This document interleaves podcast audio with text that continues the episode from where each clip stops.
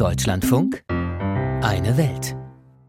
Die Meldung macht stutzig. Da beansprucht ein Land zwei Drittel der Fläche eines Nachbarlandes für sich. Ein Referendum bestätigt den angeblichen Anspruch, ein Gesetz soll das Ganze abrunden. All das in diesen Tagen geschehen in Venezuela, ganz im Norden Südamerikas. Und auch hier ist ein Gesetz bereits im Parlament. Nun ist wichtig zu wissen, dass es zwischen Venezuela und dem Nachbarn Guayana schon lange einen Konflikt um die Grenze gibt. 1899 hatte ein Tribunal in Paris das jetzt von Venezuela beanspruchte Gebiet Guayana zugesprochen. Venezuela beruft sich dagegen auf ein Abkommen von 1966 mit dem Vereinigten Königreich. Als der US-amerikanische Konzern ExxonMobil in besagtem Gebiet riesige Ölvorkommen entdeckte, flammte der Konflikt erneut auf.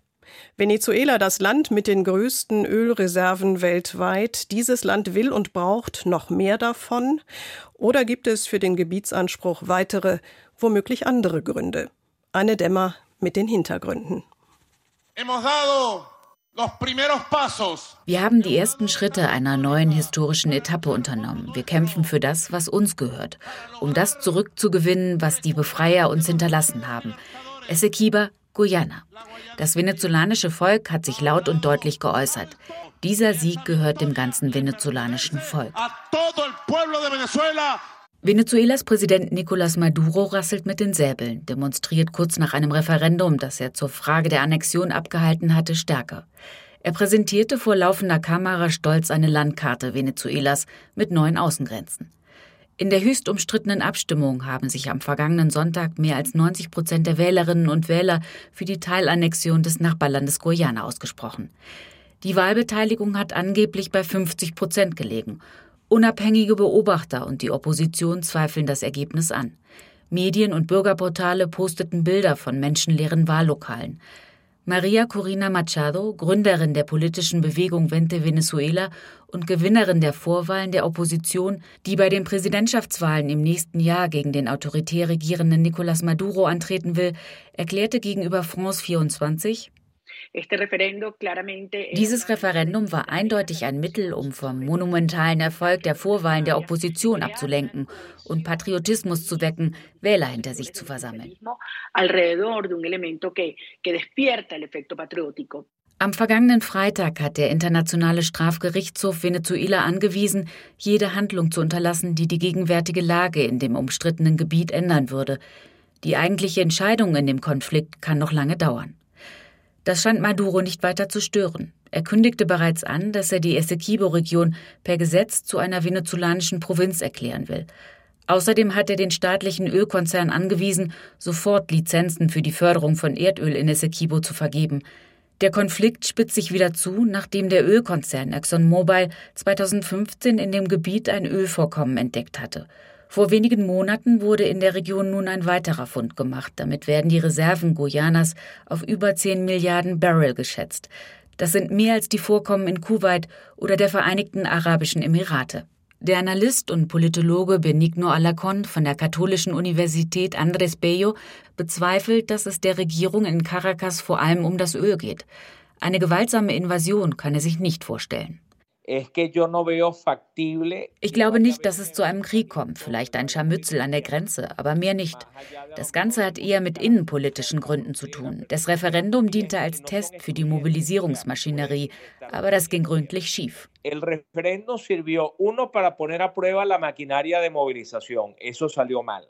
In Umfragen hatte Maduro zuletzt nur sehr geringe Zustimmung. Seit Jahren steckt das Land in einer politischen und wirtschaftlichen Krise, leidet unter den Sanktionen der USA. In den letzten Jahren haben fast acht Millionen Menschen das Land verlassen. Am Ende würde sich Venezuela mit der Eskalierung des Konflikts international isolieren, so Alacon. Denn was möglicherweise als Schachzug für die Verhandlungen mit den USA gedacht war, könnte auch nach hinten losgehen.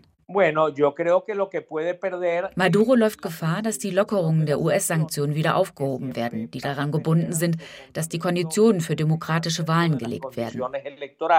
Gegenüber den USA hatte Maduro die Abhaltung demokratischer Wahlen im nächsten Jahr versprochen. Im Gegenzug hatten die Vereinigten Staaten Sanktionen gegen Venezuelas Öl- und Finanzsektor gelockert. Diese Vereinbarung würde er mit einer Eskalation des Konflikts gefährden. Zudem würde er die Unterstützung der Länder der Region verlieren, sagt der Politologe. Er würde als Aggressor dastehen. Vor allem die CARICOM-Länder, die karibische Gemeinschaft, werden das nicht begrüßen. Genauso bringt er weitere eigentlich verbündete Länder in eine unangenehme Situation, wie Brasilien, das eine Grenze zu Guyana hat. Genauso Kuba, das Land hat auch Interessen an Guyana. Ebenso China, das dort bereits investiert hat. Brasilien hat bereits die Verstärkung seiner militärischen Grenztruppe im Norden angekündigt. Venezuelas Verbündeter China rief die beiden Staaten auf, den Streit beizulegen. Man sei auf alle Szenarien vorbereitet, heißt es aus Guyana. Man suche nach einer diplomatischen Lösung und bereite sich mit Verbündeten und Freunden vor, den Essequibo notfalls verteidigen zu können, erklärte Guyanas Präsident Ali in einem Interview mit dem US-Sender CBS. Angesichts der angespannten Lage zwischen Guyana und Venezuela wollen die US-Streitkräfte mit Flügen über dem Staatsgebiet von Guyana Präsenz zeigen. Venezuelas Generalstaatsanwaltschaft, die der Regierung nahesteht, hat unterdessen Haftbefehle gegen 14 Oppositionelle beantragt. Der Generalstaatsanwalt Saab erklärte zur Begründung, die Verdächtigten hätten versucht, das Referendum zu torpedieren. Zu den Beschuldigten gehören unter anderem der frühere Parlamentspräsident und selbsternannte Staatschef Juan Guaido. In den folgenden Wochen erwartet der Politologe Alacon eine Verstärkung des venezolanischen Militärs an der Grenze zu Guyana. Allerdings ohne die Grenze des Territoriums zu überschreiten, eher um zu demonstrieren, dass er es ernst meint. Mehr wird in den nächsten Tagen nicht passieren. Er will damit seine Glaubwürdigkeit aufrechterhalten. Derzeit, so scheint es, wird Maduro mit seinem Manöver und dem Schüren des Konflikts mehr verlieren als gewinnen.